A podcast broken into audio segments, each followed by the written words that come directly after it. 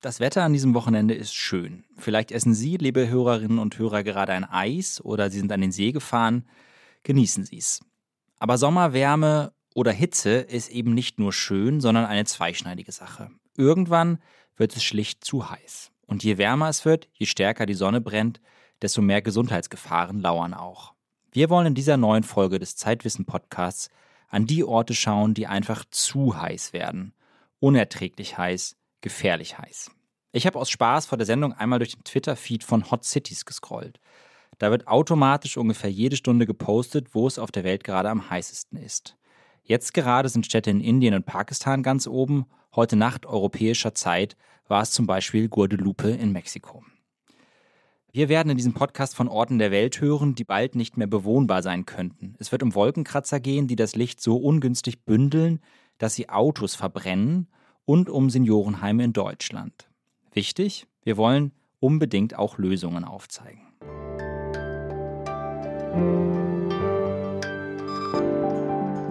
Und damit heiße ich Sie ganz herzlich willkommen, liebe Hörerinnen und Hörer. Ich bin Jakob Simmank, Ihr Host für heute. Und mit mir am Mikrofon ist Linda Fischer, die Sie auch schon als Host von Woher weißt du das kennen. Hallo Linda. Hallo. Linda, bevor wir tief einsteigen, was ist denn so deine Wohlfühltemperatur? Ich glaube, ich bin zu Hause eher der kühle Typ. Also in der Wohnung gerne so 19 Grad. Ich weiß, dass viele Leute gerne die Heizung deutlich weiter aufdrehen. Und draußen habe ich es aber auch gerne sehr warm. Und kennst du das, dass die Hitze dich schon mal wirklich an Grenzen gebracht hat? Ja, beim Sport. Wenn ich draußen Sport mache, ich spiele zum Beispiel Fußball, da haben wir sonntags oft mitten am Tag ein Match und das ist oft dann auf Kunstrasenplätzen, auf denen sich dann diese Hitze staut. Und ich muss sagen, sobald die Sonne scheint, da muss ich echt aufpassen. Und wenn dann 90 Minuten vorbei sind, ich hoffe dann immer, dass die Spiele eher später am Tag stattfinden, weil äh, ich bin den Rest des Tages eigentlich kaum noch zu gebrauchen. Kann ich mir vorstellen. Nun gibt es ja tatsächlich Orte auf der Welt, an denen die Menschen nicht durch Fußball oder durch zu krasses Sonnenbaden an die Grenze der Belastungsfähigkeit kommen, sondern wirklich durch noch viel krassere Temperaturen bzw. krasseres Wetter als hierzulande. Womit wir eigentlich schon bei der Frage sind, wann genau Hitze eigentlich zum Problem wird. Jakob, das müsstest du doch eigentlich wissen, oder? Ja, wobei es so eine richtig scharfe Grenze eben nicht gibt. Man muss sich das ungefähr so vorstellen. In unserem Körper fällt durch Stoffwechselprozesse oder Muskelarbeit eigentlich immer Wärme an. Gleichzeitig muss der Körper ja die Kerntemperatur konstant halten, bei ungefähr 37 Grad. Und wenn es zu warm wird, muss der Körper also irgendwie die Wärme wieder loswerden. Das macht er vor allem, indem er viel warmes Blut in die hautnahen Gefäße leitet, wo es sich abkühlt und dann gekühlt zum Herzen zurückfließt. Außerdem schwitzt der Mensch halt und da beim Verdunsten des Schweißes entsteht Verdunstungskälte auf der Haut und das ist dann quasi die Kälte, die das Blut drunter kühlt. Das klingt recht einfach, ist bei hohen Temperaturen aber eine ganz schöne Kraftanstrengung für Herz und Lungen vor allem. Dazu kommen dann noch eine ganze Menge an anderen Dingen, wie Schadstoffe, die die Lunge belasten. Aber letztlich sind schon die Kreislaufprobleme das, was am Ende gesundheitsgefährdend wird. Es ist nämlich tatsächlich so, dass wenn der Körper es nicht mehr schafft, Wärme loszuwerden, dann überhitzt er, dann kommt der Hitzschlag und dann endet das schlimmstenfalls mit dem Tod. Genau, und da gibt es ja einen Begriff, den haben manche Hörerinnen und Hörer vielleicht schon mal gehört. Das ist die Feuchtkugeltemperatur. Da gibt es auch noch weitere Begriffe für. Englisch ist Wet Bulb Temperature. Es gibt auch den Begriff Kühlgrenztemperatur. Und das wird häufig in Zusammenhang mit Hitzewellen im Klimawandel besprochen. Und das wirkt erstmal ein bisschen schräg, aber diese Feuchtkugeltemperatur ist ein sehr guter Wert, wenn es darum geht, wie belastend Hitze eigentlich ist. Gemeint ist mit dieser Feuchtkugeltemperatur die Temperatur, die ein Thermometer anzeigt, wenn man es in ein feuchtes Tuch einhüllt. Das ist also ein kombinierter Wert aus Temperatur und Luftfeuchtigkeit und das ist nicht das gleiche wie die Temperatur, wie wir sie üblicherweise ablesen. Alles jenseits von 32 Grad gilt als kritisch. Da kann man wirklich draußen nicht mehr arbeiten und jenseits der 35 kann man eigentlich nicht mehr leben. Linda, du berichtest ja sehr viel über das Klima und kannst mir bestimmt beantworten, ob es Orte gibt, die das schon heute erreichen. Ja, das passiert durchaus tageweise, immer mal wieder. Je heißer es wird, desto häufiger kommen solche Tage. Und ich kenne das vor allem vom indischen Subkontinent. Das ist so das typische Beispiel was immer mal wieder genannt wird. Letztes Jahr zum Beispiel die Millionenstadt Chennai. Da ging die Kühlgrenztemperatur auf über 32 Grad. Da hat man eben gesehen, dass allein diese Angabe der Lufttemperatur irreführend sein kann. In diesem Fall waren es auf dem normalen Thermometern 38 Grad und solche Gradzahlen sind uns in Deutschland jetzt auch nicht so unbekannt. Aber entscheidend war eben die Kombination mit der Luftfeuchtigkeit, die dann dafür gesorgt hat, dass es wirklich lebensgefährlich wurde. Ich habe für diese Recherche jemanden angerufen, der in einer dieser Regionen lebt. Fahad Zahid ist Klimawissenschaftler bei Climate Analytics. Ich habe ihn in Pakistan, in Islamabad erreicht und gefragt, warum gerade dort im Süden des indischen Subkontinents die Hitze so sehr zum Problem wird. Uh, number one, it, it receives a lot of heat. The other other reason of this wet bulb temperature is we have monsoon system. So monsoon winds they blow from uh, ocean to land during the summertime, which brings a lot of moisture with them.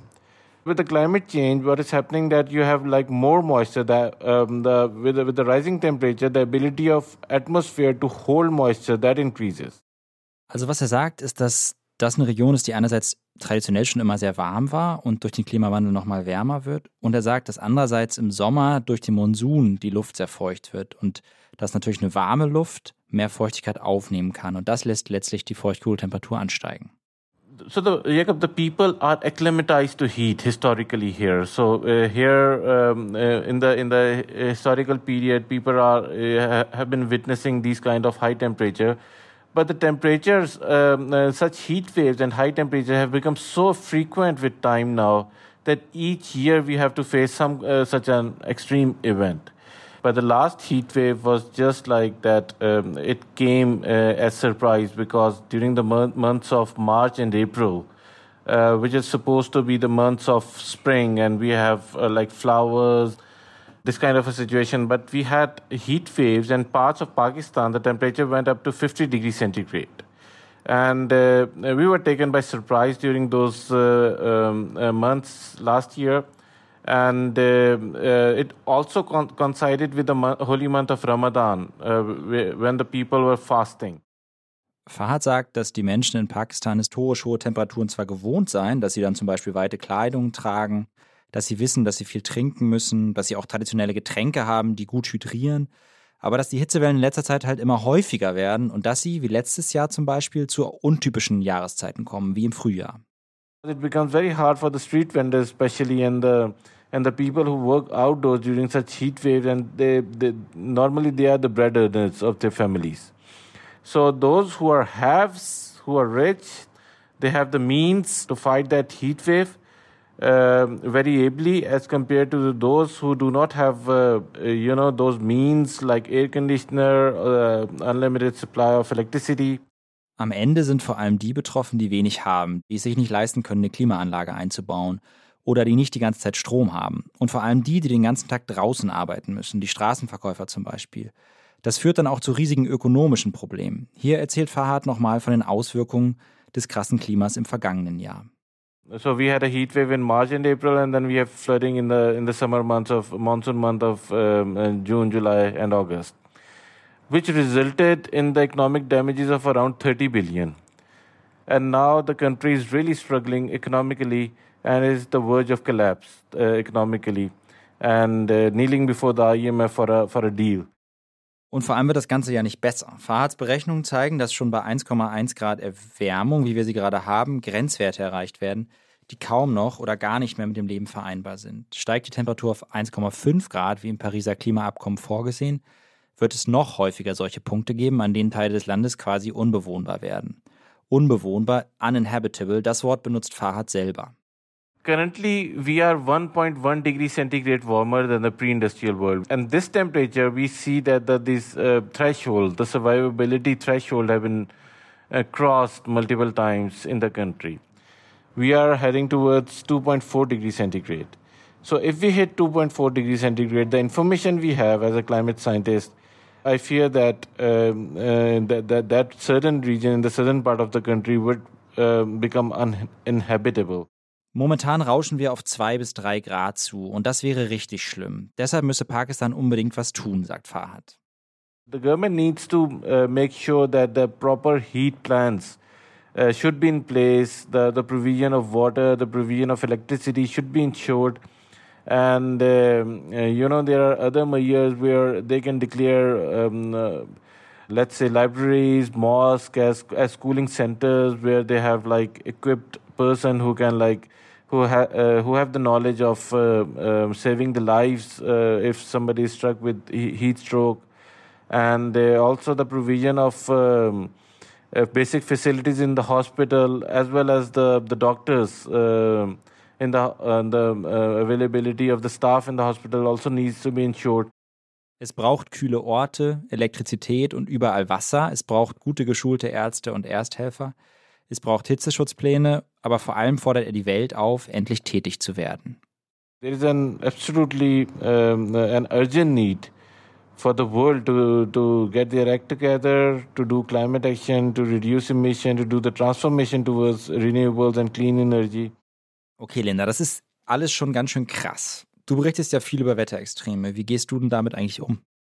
Ja, ganz ehrlich, also wenn ich mich mit sowas beschäftige, dann denke ich oft, die wenigsten jetzt von unseren Leserinnen und Lesern und Menschen in meinem Umfeld, die scheinen so wirklich verstanden zu haben, was der Klimawandel eigentlich bedeutet.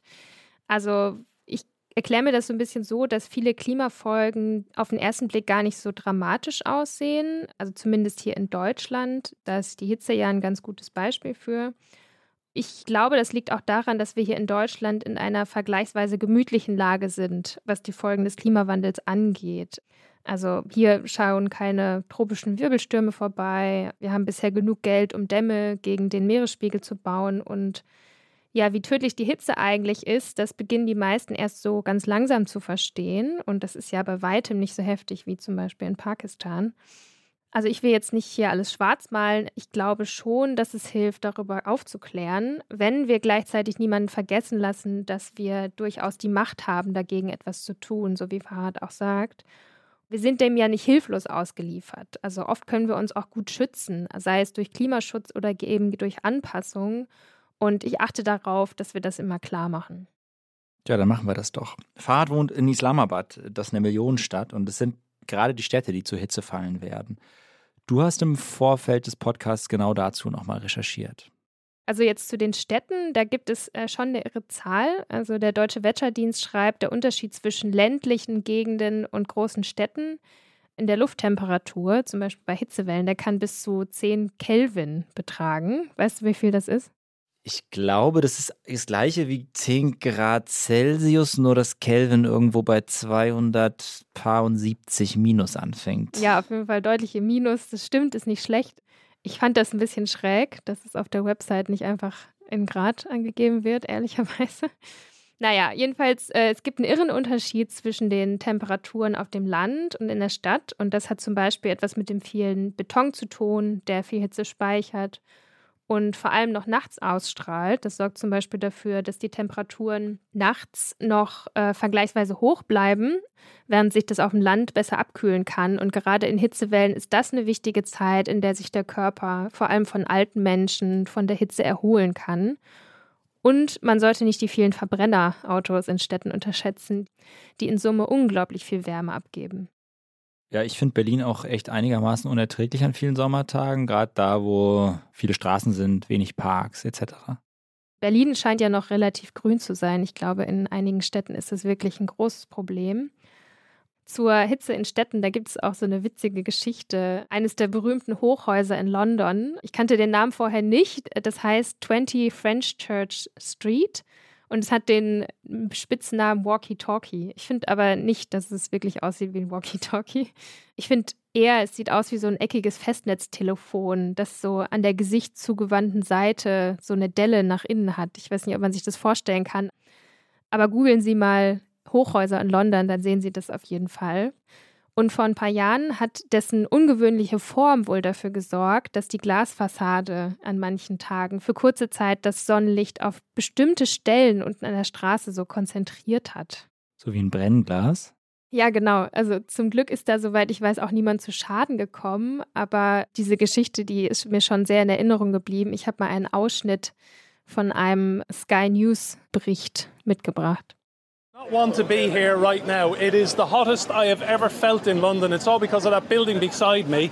Um, Jim Watterson is a reporter on City AM. He's just cooking up some lunch here. I can't even lift it up. It's actually that hot. He's just baked fried an egg uh, here on the streets of London. He's just putting that in there for his story.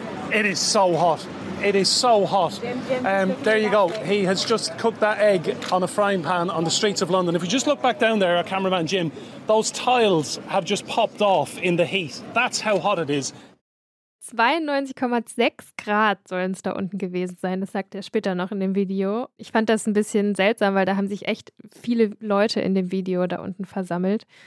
Die haben da Spiegeleier gebraten. Die Pfanne dazu haben sie einfach auf eine Fensterbank gelegt, die sich einfach so erhitzt hatte.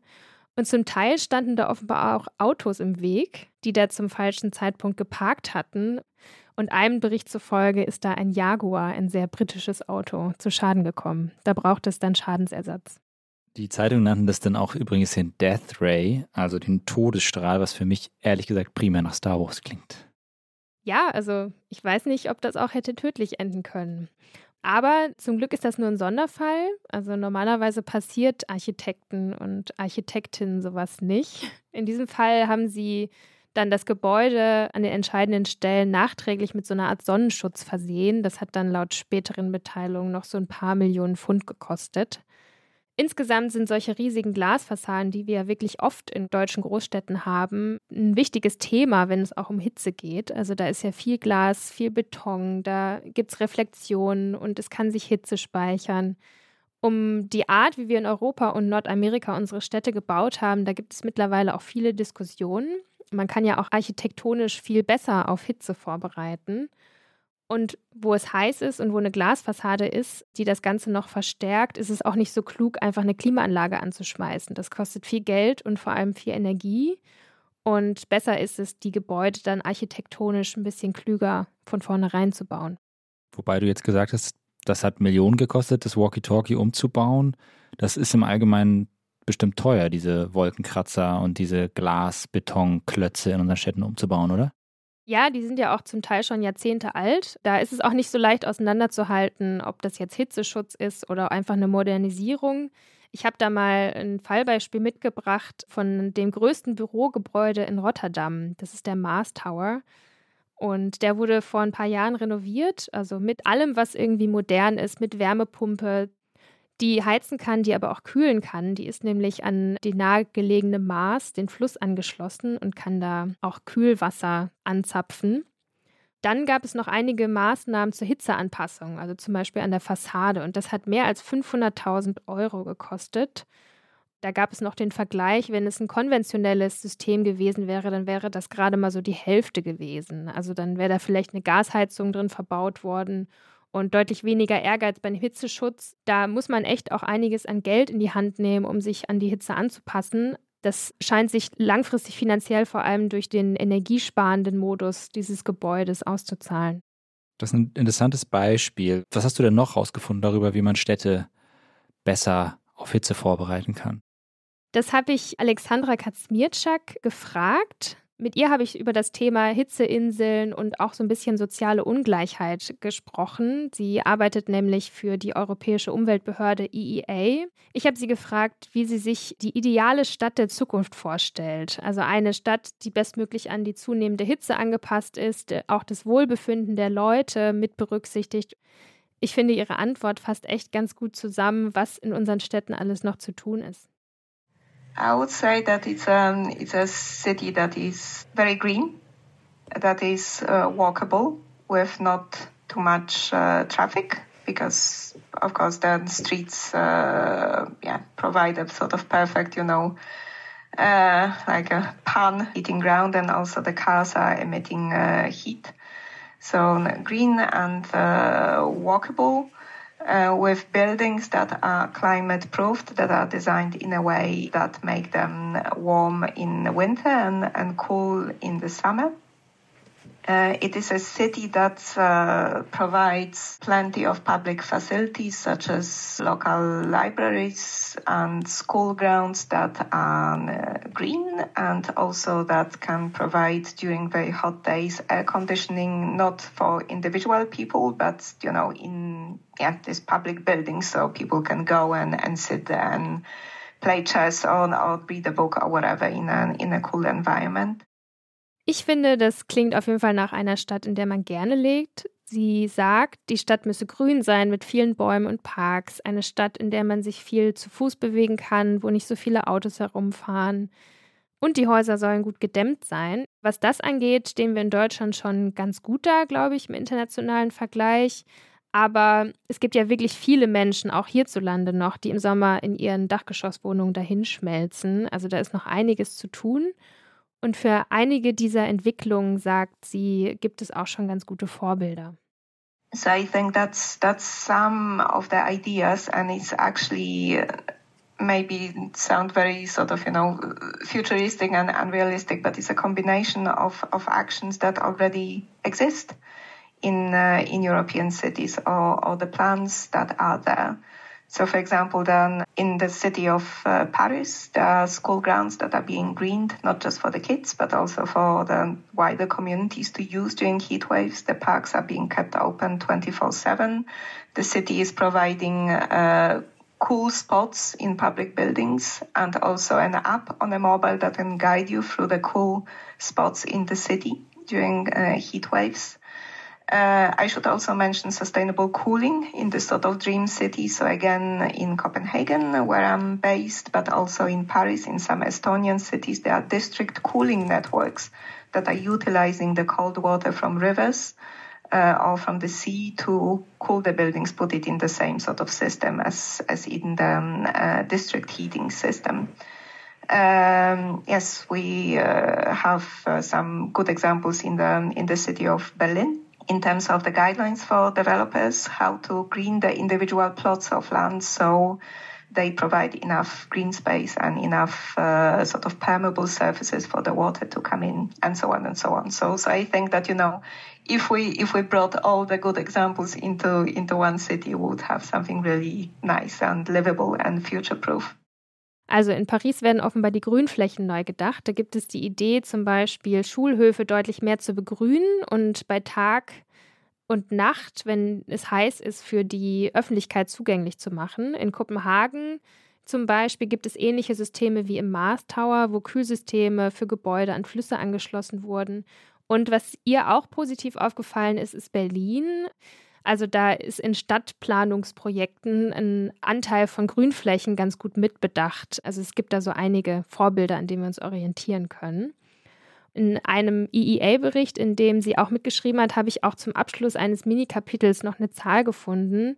Es ist so, dass ungefähr 44 Prozent aller Menschen in europäischen Städten, also noch nicht mal die Hälfte, die können einen Park gut und schnell zu Fuß erreichen. Und das ist oft so eine Maßzahl, die Forscherinnen und Forscher sich genau anschauen, wie gut eine Stadt äh, für Hitze vorbereitet ist, weil das einfach darüber entscheidet, ob die Leute sich schnell auch ganz gut von der Hitze erholen können. Und wenn wir bedenken, dass unsere Städte derzeit immer größer werden, würde ich sagen, da müssen wir echt aufpassen und die Parks nicht vergessen. Die können lebenswichtig sein.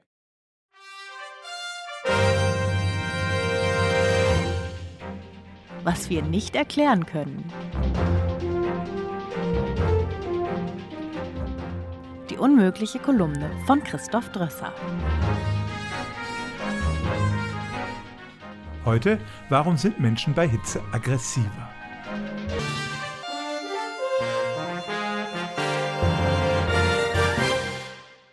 Wenn es draußen heiß ist, werden die Leute gereizt. Im Internet und in der realen Welt reagieren sie aggressiver auf ihre Mitmenschen. Das Problem.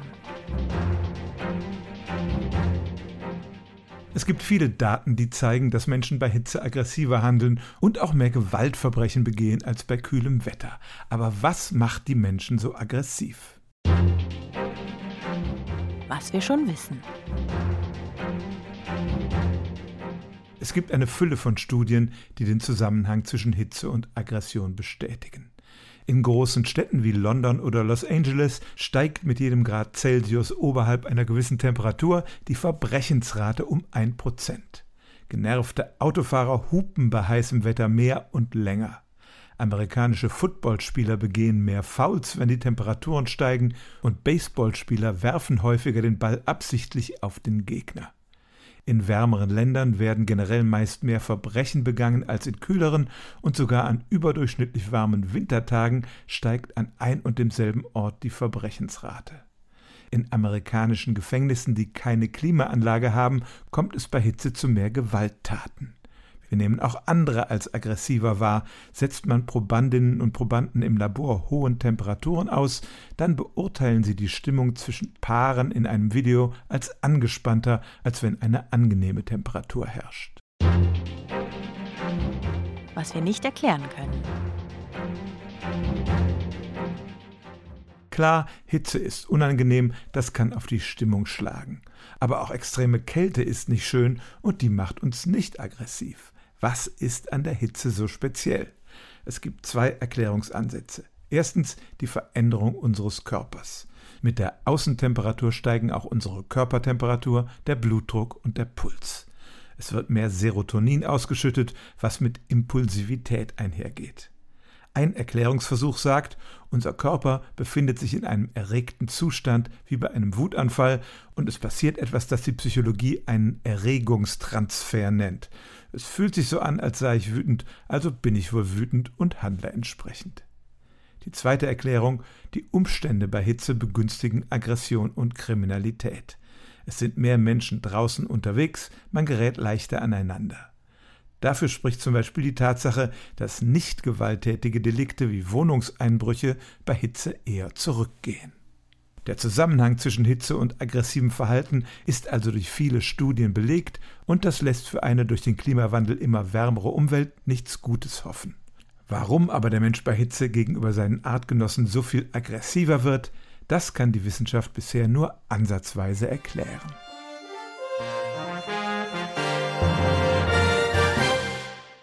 Jetzt haben wir über Weltregionen gesprochen, in denen es kritisch wird. Wir haben über Städte gesprochen, die Orte, die am heißesten werden und wie man die eigentlich in Zukunft planen muss, damit wir weiter in ihnen leben können. Und du hast noch etwas mitgebracht. Werbung. Prime-Mitglieder hören Woher weißt du das bei Amazon Music ohne Werbung. Lade noch heute die Amazon Music App herunter.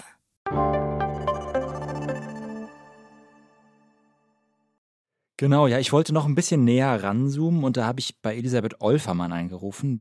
Die versucht bei der Arbeiterwohlfahrt AWO den Hitzeschutz der stationär gepflegten Menschen zu verbessern. Okay, es sollte ja in diesem Podcast vor allem um die heißesten Orte der Welt gehen. Das hört sich jetzt ein bisschen schräg an. Also warum hast du dann Olfermann angerufen? Ja, du hast schon recht. Es gibt bestimmt Orte, die heißer sind als Pflegeheime. Gleichzeitig sind ja nun mal die Menschen, die in diesen Heimen wohnen, besonders anfällig für Hitze. Das sind halt oftmals Menschen, die sind schwer krank oder die haben viele Krankheiten, die sind alt, die sind pflegebedürftig, die haben vielleicht eine Demenz. Und wir sehen in Statistiken eben auch aus verschiedenen Ländern, dass in Hitzewellen eben vor allem ältere Menschen sterben. Und deshalb habe ich gedacht, schauen wir uns doch nochmal an, wie man denen helfen kann. Ja, macht Sinn. Also, was hat sie denn gesagt? Sie hat zunächst nochmal erklärt, dass eben gerade ältere Menschen Schwierigkeit haben, sich an Hitze überhaupt anzupassen. Ihr Körper gibt nur gering Wärme ab, sie schwitzen nicht so viel, das heißt, sie können den Körper, den eigenen Körper nur schwer runterkühlen. Hinzu kommt, sie haben eine geringere Wahrnehmung der Hitze, tragen dadurch zum Beispiel ganz unpassende Kleidung, die viel zu warm ist oder halten sich viel zu lange in der prallen Sonne oder in aufgeheizten Räumen auf.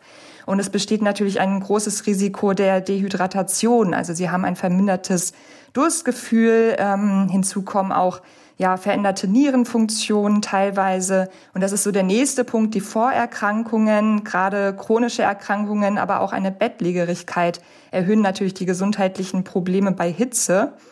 Und ähm, es kann zudem zu unerwünschten Arzneimittelwirkungen kommen. Dazu kommt, dass wie in anderen Bereichen eben auch die Gebäude, in denen die Pflegeheime sind, oftmals sehr heiß werden. Viele Einrichtungen sind eben Bestandshäuser und selbst bei einigen Neubauten ist einfach der Hitzeschutz noch gar nicht mitgedacht worden. Das heißt, es gibt ähm, ja Glasdächer, wunderschöne Lichthöfe, die natürlich total schön das Sonnenlicht äh, hineinlassen, sich dann aber natürlich im ja im Sommer extrem aufheizen. Und was Elisabeth Olfermann da jetzt macht in einem Projekt, was die AWO macht, aber auch die Betriebskrankenkassen und die Allianz Klimawandel und Gesundheit klug, ist zu sammeln, was läuft denn jetzt schon gut in den Einrichtungen und was muss vielleicht aber auch noch besser werden. Das sind dann eben ganz verschiedene Maßnahmen, weil es gibt nicht so diese eine Intervention, die äh, sozusagen den Hitzeschutz löst und es gibt auch nicht so diese eine Maßnahme, die dann für alle Einrichtungen gleichermaßen am wichtigsten ist. Ein Thema, was viele Einrichtungen jetzt gerade angehen, ist eben die Umstellung der Berufskleidung auf dünnere und luftigere Stoffe. Das hilft dann den Pflegenden, die ja teilweise auch sehr unter der Hitze leiden, teilweise auch zu den Risikogruppen gehören. Und in manchen Einrichtungen hat mir Olfermann erzählt, da hat man zum Beispiel Folien angebracht, die die Sonne reflektieren oder Sonnensegel gespannt. In den Einrichtungen wird geguckt, okay, wo wird es denn bei uns dann wirklich extrem heiß und wo gibt es aber vielleicht auch Räume, die sich kühlen lassen oder die einfach ähm, als kühle Räume genutzt werden können, wo sich Mitarbeitende oder aber auch BewohnerInnen aufhalten können. Dann ähm, ja, werden zum Beispiel die Speisepläne angepasst für Sommerspeiseplan. Das heißt, man guckt, dass man vor allen Dingen leichte und wasserreiche Kost in diesen sehr extrem heißen Tagen zur Verfügung stellt, um eben auch nochmal ähm, ja, dafür zu sorgen, dass die Menschen genug Wasser zu sich nehmen und dann auch ähm, eben ab einer gewissen Gradzahl auch zu schauen, okay, wie müssen wir auch Tagesabläufe vielleicht umstrukturieren. Das heißt, dass man die Menschen in Badezimmern zu gewissen Zeiten nicht mehr wäscht, weil die sich aufheizen oder dass man Physiotherapie nur noch am Morgen macht, all sowas. Was natürlich auch wichtig ist, generell ist die Sensibilisierung der Beschäftigten, der BewohnerInnen, aber auch der BesucherInnen, die ja oft ihre Angehörigen besuchen und deswegen ja auch nochmal sehr positiv auf diese einwirken können, zum Beispiel, äh, dass sie genügend trinken. Und dafür haben wir jetzt im Projekt eine Schulung konzipiert, ähm, die eben vor allen Dingen in den Blick nimmt, einmal nochmal die Hitzegefahren, also auch wie äußern sich die hitzebedingten Erkrankungen, äh, auch an Symptomen und äh, was bedeutet das auch für eine hitzesensible pflegerische Versorgung? Weil das eben auch die Rückmeldung aus den Einrichtungen war. Das ist teilweise natürlich Wissen, was bekannt ist, aber es ist einfach enorm wichtig, das jedes Jahr im Frühjahr zu wiederholen, dass man sich einfach gemeinsam ähm, jedes Jahr auf diese Sommerperioden vorbereitet und ähm, da alle sozusagen mit, mit ins Boot nimmt. Eine Sache kann ich vielleicht noch hinzufügen, das ist auch so eine Sache, die eigentlich schon bekannt ist. Es ist ja bei weitem nicht so, dass jede Person höheren Alters in einem Seniorenheim lebt und deshalb möchte ich noch einmal den Tipp hier mitgeben, wenn Sie Nachbarn oder Bekannte haben, die bei Hitze besonders gefährdet sein könnten. Unbedingt zwischendurch mal nachfragen, wie es denen geht, vielleicht mal anrufen, klingeln, wenn es die Nachbarn sind. Einfach schauen, ob alles gut ist und ob man vielleicht helfen kann da ist es ja wirklich wichtig, dass auch die körperliche Belastung niedrig bleibt und da kann man vielleicht auch ein paar Einkäufe hochtragen, die Treppe oder sowas ähnliches. Am Ende, das hat mir ein Gesprächspartner gesagt vor kurzem, ist es eigentlich so mit der Hitze, dass wir uns darauf vorbereiten müssen, wie auf andere Naturkatastrophen, wie Fluten beispielsweise. Denn es ist ja so, dass jährlich tatsächlich in Deutschland im Schnitt mehrere tausend Menschen an Hitze sterben. Das sind so Schätzungen des Robert-Koch-Instituts. Dazu kommen viele Krankenhauseinweisungen, viel unnötiges Leid. Und ich denke, das hat auch der Podcast gezeigt, da gibt es noch eine ganze Menge zu tun in Deutschland. Liebe Linda, danke, dass du heute hier warst. Danke dir, sehr gern. Und das war es tatsächlich auch für heute mit Woher weißt du das, liebe Hörerinnen und Hörer. Wir freuen uns, dass Sie zugehört haben. In zwei Wochen hören Sie dann hier meine Kolleginnen und Kollegen wieder. Wenn Sie noch weiterlesen wollen, ich verlinke Ihnen einen Artikel zum Hitzeschutz aus der Zeit, eine Zeit-Online-Visualisierung, auf der wir zeigen, welche Orte dieser Welt in Zukunft zu heiß unbewohnbar werden könnten und einen Artikel mit Tipps und Tricks für sehr heiße Tage. Und wenn Sie Fragen, Kritik, Lob oder Anregungen haben, schreiben Sie uns sehr gern an podcast.zeit-wissen.de. Mein Name ist Jakob Simmank und ich sage Tschüss.